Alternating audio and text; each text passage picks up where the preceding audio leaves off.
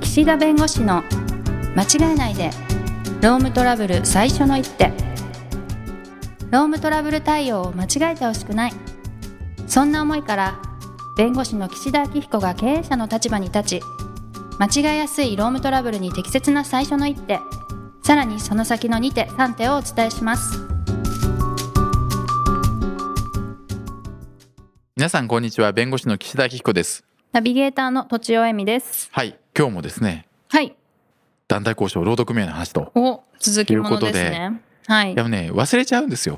ん間が空くと あー私がねええ我々こうあどこまで話しあの時どこまで話したのかああーなはいっはいはていなるんで、まあ、今日はもう団体交渉の話を前回の収録から、まあ、引き続いてそうですね、まあ今日連も続で話をということで、はいはい前回ですね団体交渉の手紙が届いた後当日団体交渉の第1回目のねうん、当日までのこの準備みたいなところで会議室借りましょうとか、はいあんまり片道2時間とかねそういう遠いところをセッティングするのやめましょうとかね、うんうん話はしましたけれども、日時もどれぐらい空ければいいね、そういう話しましたが、はい、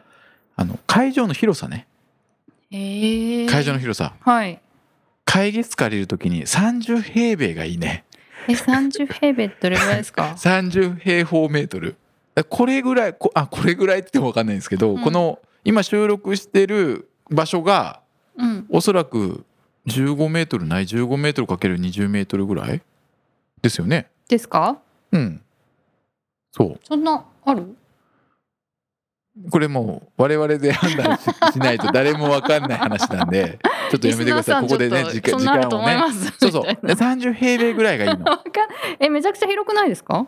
いやあ広くないかそうそう。だって会社側も、あの、後で出席者の話しますが、うん会社側も大体2、3人で臨むことが多いんですね。はいはいあの、これ中小の場合ですよ。はい、ね、大企業の場合わかんないですよもうなんかザラザラっと並ぶのかもしれないけど、中小の場合、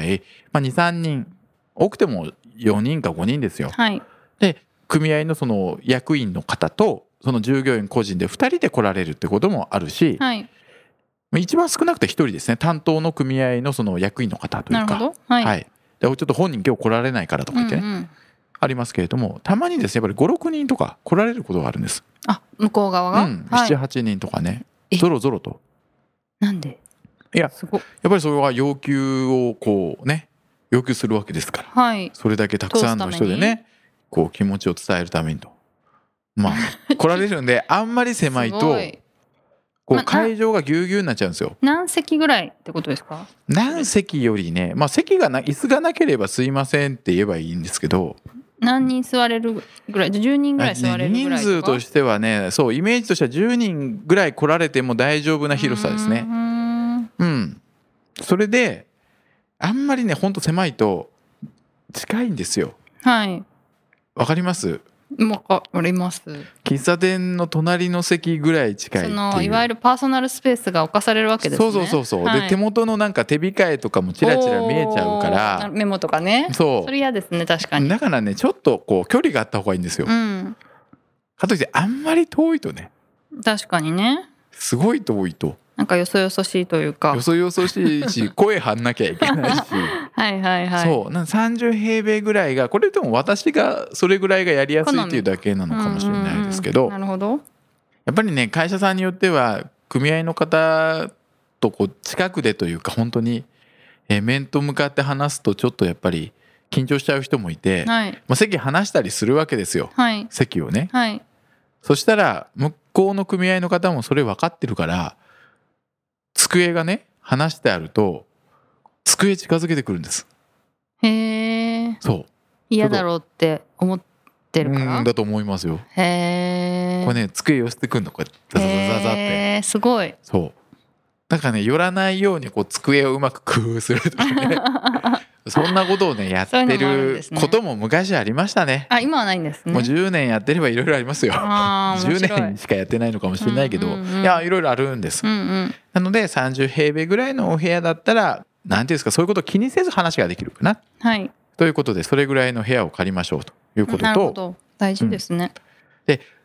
用なんですけど、会場のね。ああはい会場の費用あは、誰が出すかまあね、会社が出すことが多いですね。はいだって会社が「ここがいいですいいですか?」って向こうに聞いてるから、ういんやここの費用を交代交代で出しましょうとかって決めてる会社さんというか会社と組合もありまあすそういう場合も今日はこっちが出す今日は組合さんが出すとかあるけれども、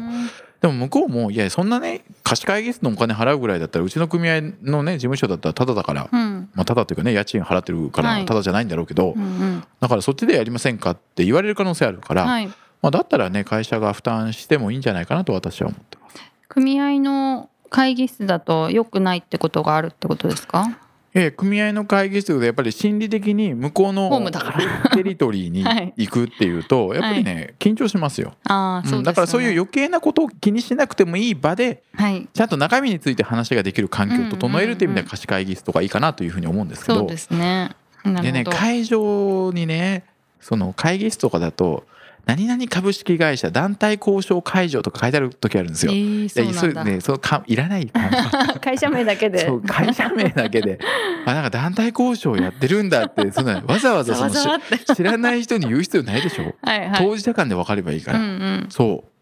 だからそういうのとかねやそれめでてほもしドキッいとしちゃうそうそうだ だからそういうのもいや出さなくていいですってね、はい会社名だけでとかねはいはいそういう形でやってもらわないといけないし、うんなるほどねあとは出席者ですね出席者についてははいその事情をやっぱり分かってる人に来てもらわなければいけないという反面はいあとは社長の決裁権のある人に出てもらわないといけないという反面逆に、まあ、そこで決めてくれって言われたりなあんた事情詳しく知ってんだろうと言われることもあります、はいなので、まあ、誰が適切かっていうのは事案によりますはいなのでこの人は出た方がいいとかこの人は出なくていいとか、うんそういうのをちょっとこの場でね事案ごとによって違うから言えないけれどもなるほど一つ言えることは組合さんが例えば社長を出してくれと社長が絶対来なきゃいけないっていうふうに言ったとしてもはい社長が出るかどうかはこれ会社が決めることなんでははい別に会社が出る社長が絶対に出なければいけないという義務はないそれなのあにの社長来てくださいってなんか書いてあるってことですか、そう要するできにればとかも書いてなくて、うん要するにね権限ない人来てってしょうがないから、はいもう社長出せとはいもう社長と話するのが一番早いからっていうおっしゃる組合さんもありますうーんでもまあ会社としては、まあ、社長のね事情というか仕事の状況もあるだろうし、まはい、あ、別に社長じゃなくても交渉権限のある人がうん、きちんと話を聞いてそれを社長に伝えるっていうのだって別にそれ自体が直ちにね法律違反になるわけではないんでうー、んそこは誰を出すかっていうのは会社で決めるなるほどもちろん全く事情もわから ない権限もありません交渉もありません今日なんでここに来てるかわかりませんっていう人がそれ来たらダメですそれは怒りますよ相手も。だから一定こうきちんと事情が分かっていてはい交渉できる人うんでもねただ知りすぎてるとね喧嘩になる時あるんですよお互いまあねその事情が分かりすぎてるかその現場ではの、いはい、はい、それがどっちが合ってるか合ってないかっていうのは我々分かんない時があるんであでーそうなるとなんかお互いがいやなんかねそっちがね嘘ついてるとかいやいやそっちが騙してるとかねはいいやそんなはずないとかあなんかそんなこと言うんですかとかあなんか工場長見損ないましたよとか始まってですねありそうありそうそうありいそうやだからそういうなんて言うんですかね血は喧嘩みたいな感情をぶつけ合って話するってのも必要だと思うんですあ時には時にははいやっぱり自分の思いとかを経営者に伝えたいとか会社側に伝えたいでそれを言うことが一つ目的だったりとか、うんいうことで何か前向きに変わることもあるんですよなるほどでも逆にそこで嘘つきだとかね始まるとこじれる からだから誰を出すかっていうのを決めるのすごく大事なんです。感情的な人はちょっとやめた方がいいですようんね、感情的になってしまうとかね従業員のその組合に入られた方との関係でうんこの人だったらまあ冷静に話ができるだろうとかっていうのその会社の中でというかその団体交渉の議題によって変えることもあるしはいでたまにその社長がね最後決めの時に社長が出てきてねこれから仲良くやっていこうよみたいなえ最後だけ来るっていことや例えばその何回か団体交渉やっあーて最後ねもうまとまりそうな時に来るとかはいはいはいはいはいはいいやもううちは社長は一切出ませんと、うんうんね、社長はもうこういう団体交渉の案件はもう人事部に任したからもう人事部でちゃんとやるとうんこういううふうにやってるところもありますからここで申し上げたいのは相手から誰を出せと言われてもその通りに応じなかったからといって直ちに法律違反になるわけではないと。んなるほどね、はい何回もやるんですかうん、やる時あるもう何年もやってる時もある。すごい、何年もうんまあ、それはもちろん事案によるから平均どれだけとかってことではないけど、ずっと話し合いですか、もういろいろ定期的にその違う議題で話をしてる時とあー同じことでずっと揉めてることと まあいろいろありますけなどるほどねだから逆に組合さんの方で例えば組合の上部団体といってその組合が所属してるその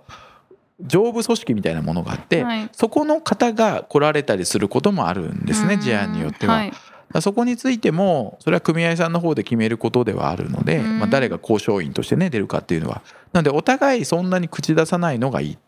うーんでたまにね会社の方が団体交渉は5人以内でお願いしますって言って、はいね、こう人数制限することあるんですよ、うーんそしたら向こうがね17人とか来るわけですよゾロゾロと。すごいですねで「いや5人って言ったじゃないですか」と「はいいやでもそれはオタクが勝手に5人って決めてるだけでそっか別に何17人来てダメなのか」と「はい入れるじゃないか」と。はいいやいやちょっと入れないじゃないですかあでもいやこれで話すればいいだろうって言われるで単なるね見届け人とか立ち会い人とか傍聴人っていう名前の人がいるんですようーんいやそれはね私は断ってる断っていいんいですかやそれははもう断ります、うんうんいや交渉の場なので交渉はいすはいるされる人だったらいいけど、うんうんその見届け人とか立ち会い人とか傍聴人っていうのはそれはもう認めないんでもしそういう方が入るんだったらもう今日やりませんとそれは事前にわかんないんですか、いやあえて言わないんじゃないのへえまあ、いう組合もあると思いますけど当日たくさん来てもう断れないように会社側はえねすごいじゃあ本当会議室取るの難しいですね会議室もそうだし当日パッと来て入ってきますからゾロゾロって、はいはいでそこはでい静止しないといけないはいはいえこの方々はどういう方々ですかって聞くんですだから、はいはいまあ、ちょっとねこれはねまた違うタイミングで第1回の団体交渉での所作振る舞いあそっかそ編でっかそっか言うんだけどなるほどそうだからね入ってくる時にきちんとどういう人なのかっていうのを見極めるというか聞くのと、うんあんまり人数にこだわって、えーいや5人より超えてるからもう今日やりませんって断るよりも、うんまあ、話はしてでもちょっと次回から人数減らしてくれませんかって言うとかね、うーんうん、別にね囲まれたからってねうん何変わらないからうん会社の人だけだったらそう変わりますよ。はいはいでも弁護士がついてて、うんそんなねいや監禁とか殴られるとかないかうんうんら、うん、それこそ問題だからね。はいうんで確かに人数を守ってくれないっていうのはあるけれどもそこにあんまり私はこだわりすぎないようになるほどしてねるはいむしろ中身を進めた方がいい時あるんでああ、拒否しないでうんへえなので今日はその出席者の話ですかねだから主にね、はいはいいや誰を出席させるのかうんでやっぱりね会社の人一人だけっていうのはやっぱり心細いしできればね会社の人だけで行くんであっても2人はうんねいて1人は、まあ、それこそ初期的に、えーやるとかねはいはい、えーそういう形で役割決めて一緒にいた方がいいでしょうね。そうですよね、うん不安があるからうん、うーんで逆に私弁護士だけで言ってくださいっていうのはあんまりお勧めしてない。やっぱり会社の人にどういうことが現状としてあるのかってやっぱ知ってもらいたいでなするよ。ほどはういん